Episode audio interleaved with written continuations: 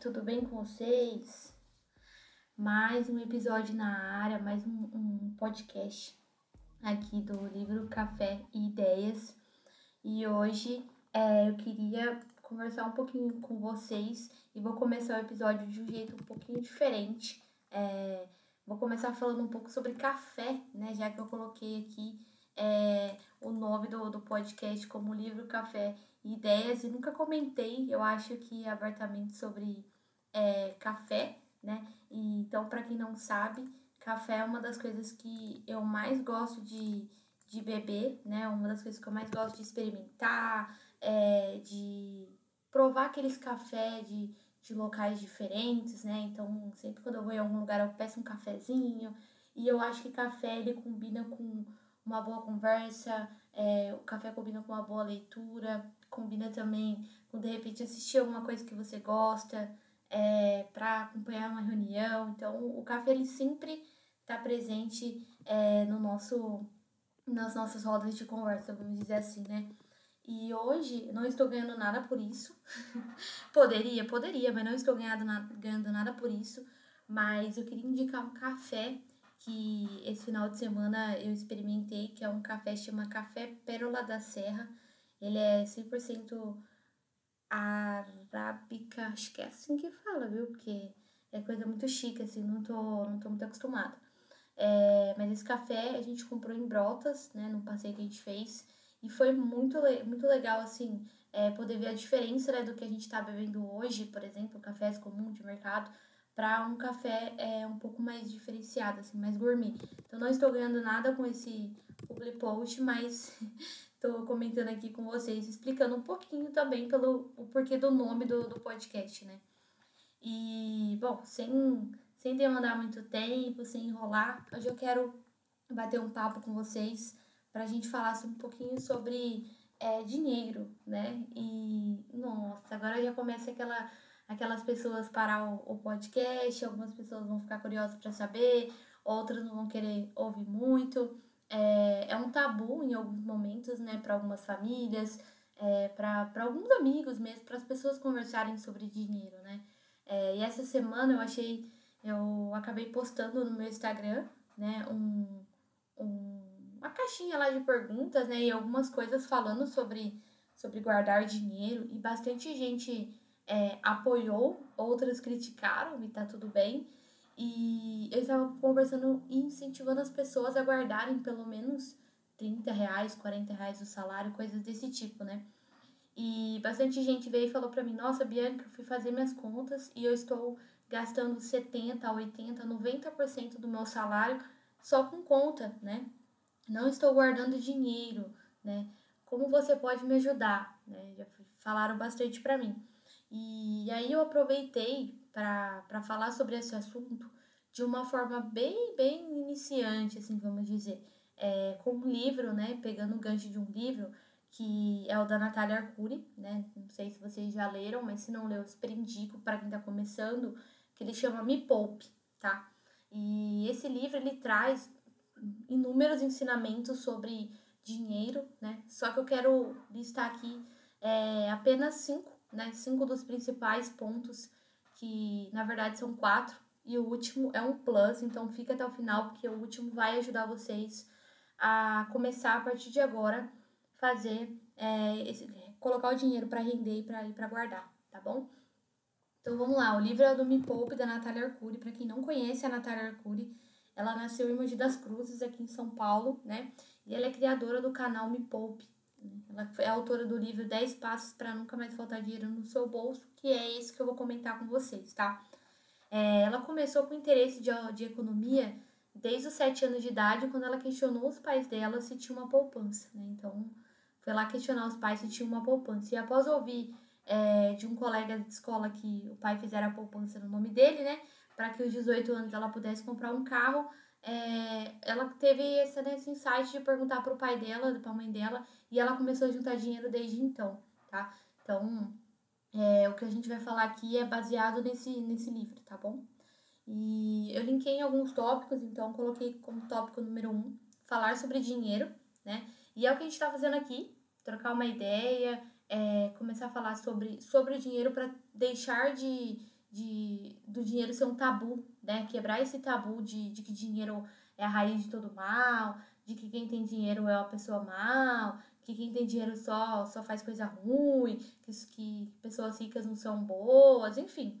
Essas coisas que um monte de gente coloca na cabeça é, para poder, né, de repente, não falar sobre isso. Mas isso é muito importante. Então, fale sobre dinheiro.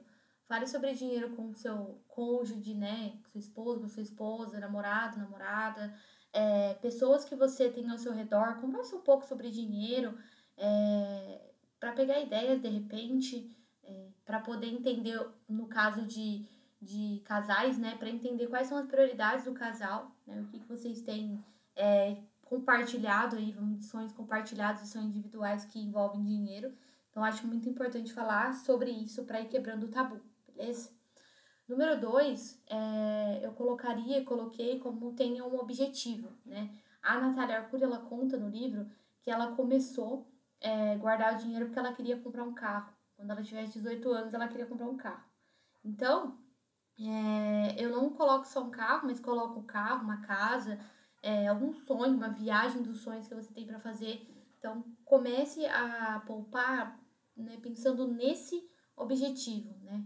É, se você poupar, a, por, por poupar, você ainda não vai ter. Na sua cabeça ela não vai funcionar ainda, né? Então, quando você fala em merecimento, né? Quando você é, planeja alguma coisa e começa a guardar em cima disso, vai ser muito mais fácil para você depositar aquele dinheiro todo mês lá. Porque está depositando aquele dinheiro para o seu sonho. Muita gente usa aquelas.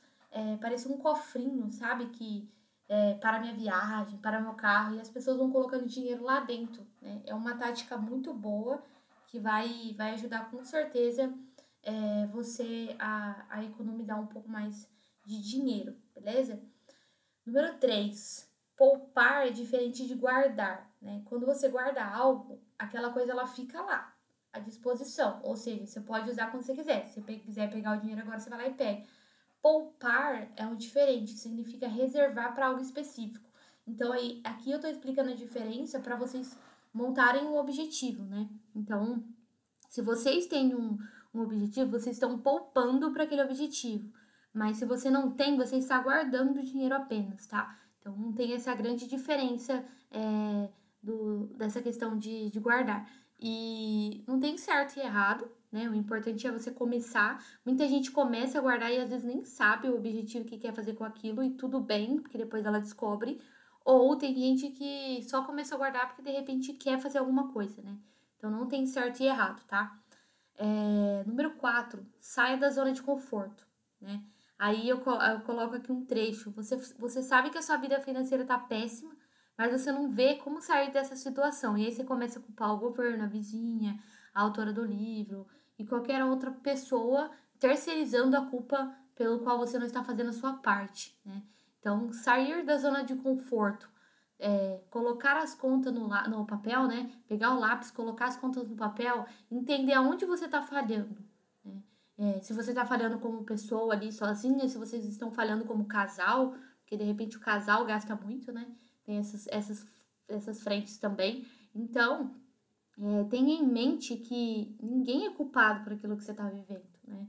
Você precisa se organizar, sentar, ver onde você está errando e começar de novo. Né? Esse é, o, esse é um, um ponto principal é, da situação. Então, parar de terceirizar a culpa, ter a, a autorresponsabilidade e colocar um plano para funcionar aí, né? E aqui inclui, por exemplo, se você tiver que fazer uma renda extra de repente por um tempo para conseguir pagar uma conta. Né? Eu vou até dar um, dar um, um exemplo pessoal meu. É, que eu comprei meu apartamento faz dois anos, né? E quando eu comprei meu apartamento, eu lembro como se fosse é, ontem, né? Como se fosse ontem, né? Porque nem hoje, como se fosse ontem. Eu pegando e falando pra minha amiga, amiga, eu não tenho dinheiro, né? Eu falava pra minha amiga, pra Sueli, eu não tenho dinheiro para comprar um apartamento, mas eu quero comprar. E eu lembro que ela me emprestou 500 reais. Eu lembro como se fosse ontem, gente. Eu tinha, eu tava devendo acho que 120 reais no banco, coisa assim, negativa de saldo mesmo. E ela me emprestou 500 reais e eu financiei o apartamento. Ela deu, ela, ela basicamente deu pontapé para mim, sabe? E no mês seguinte, eu já tinha arrumado um, um freelance, um emprego é, para eu poder pagar o apartamento. Então, assim, é, eu poderia ter culpado qualquer um, eu poderia ter continuado do jeito que eu estava, sem comprar o apartamento que era meu sonho, é, eu poderia ter feito qualquer coisa, mas eu não fiquei parada, né? Então, a partir do momento que eu vi que eu tinha comprado, ponto. Hoje eu já penso de uma forma diferente. Hoje eu já vejo, poxa, comprei, financiei, tá financiado, nossa, dá para perder de vista. Nem sei se eu vou estar tá, tá aqui quando esse, esse apartamento encerrar. Então, o que, que eu vou fazer? Eu vou pagar o quanto antes. Então, estou me organizando para que seja feito o pagamento desse apartamento o quanto antes, né? Para não ficar pagando juros, tá? Então, é, não adianta terceirizar a culpa quando, na verdade, é falta de planejamento seu mesmo. E já pega essa, essa chave aí, porque vai, vai servir para muita coisa. E o, o quinto, que é um plus, que eu queria deixar aqui para vocês, para vocês pensarem, né? E agora aqui é, é mão na massa mesmo. É pegar o papel e a caneta e entender aonde você está gastando o seu dinheiro. Segundo a, o livro da Nath, ela coloca que 55% da sua renda tem que ser para despesas essenciais. Aluguel, conta, supermercado, água, luz, condomínio, é, enfim, a parcela do apartamento, aqueles gastos que você não, não, não tem controle mais, né? Em algum momento você teve, mas hoje ele já é fixo e não tem o que você fazer mais com eles, né? É, então, 55%. 20% é, por cento desse, desse valor é, para objetivos de médio a longo prazo, né? Por exemplo, fazer uma viagem, abrir um negócio, de repente você quiser fazer uma outra renda sua, então aqui também entra, tá? E aí ela coloca de 10 a 15% aqui para gastar com o que você quiser, né? Com lazer, vestuário, é, cultura. Se você é aquela pessoa que adora sair para comer, se você é aquela pessoa que adora é, comprar um livro novo, ou sei lá, qualquer coisa que seja legal para você, é, não, estamos, não estamos falando que você não deve fazer mais isso. A gente só está dizendo que você deve adequar o percentual de valor que você vai dedicar a isso porque daí você consegue controlar. E os outros 10% ela coloca como investimento de longo prazo, especialmente para aposentadoria. Então é com você começar a poupar esses 10% do seu salário para o futuro, né? Mais uma vez, não depender do governo ou de alguém que vá manter você no futuro. É, você não vai trabalhar por, por todo o tempo, né? Vai chegar um momento que você vai falar, não, eu tô cansada, vou descansar, não vou mais trabalhar. E aí, como é que vai estar tá a sua renda? Você vai estar tá ganhando um salário mínimo do governo, você vai estar tá, é, com algum negócio, você vai ter uma grana guardada, você vai, enfim, como é que vai, como é que você vai estar tá nesse tempo, né? E muita gente fala assim, nossa, Bianca, mas eu tenho que ficar pensando no, no futuro, né? Eu nem sei se eu vou estar tá lá. E assim, super entendo quem pensa dessa forma, mas a probabilidade de você estar tá lá é muito grande, né? É muito é, maior a probabilidade de você estar lá do que você não estar. E aí, vai chegar amanhã e você vai falar assim, ah, poxa, agora eu tô aqui. E aí, cadê o dinheiro? Que, que eu fiz com o meu dinheiro, né? Então, mais uma vez, é um equilíbrio, né? Encontrar é, um meio de você fazer tudo, né? Nem que seja em pouca quantidade. Guarda 50 reais, guardar 40 reais por mês, guardar 30 reais por mês. Teve épocas que eu, que eu guardava 37 reais por mês, porque era o, o valor de um tesouro direto, né? Agora já tá um pouco diferente, mas era o valor de um tesouro. E assim foi. Então, eu também tô nesse processo, é algo que eu, que eu tento me policiar todos os dias, que eu é, tento me organizar, ler sobre o assunto, conversar com pessoas que, que faz né, esse tipo de situação, é, construir a reserva de emergência, é uma coisa que é, tem, estou fazendo, tem que ser algo para ser feito, né? Tem que pensar no, no, no, longo prazo. E eu queria deixar essa, esse, essa pulga atrás da orelha, né? É, você está só vivendo, só sobrevivendo com o que você tem, ou você está pensando no seu futuro, né? Naquilo que você quer construir conquistar.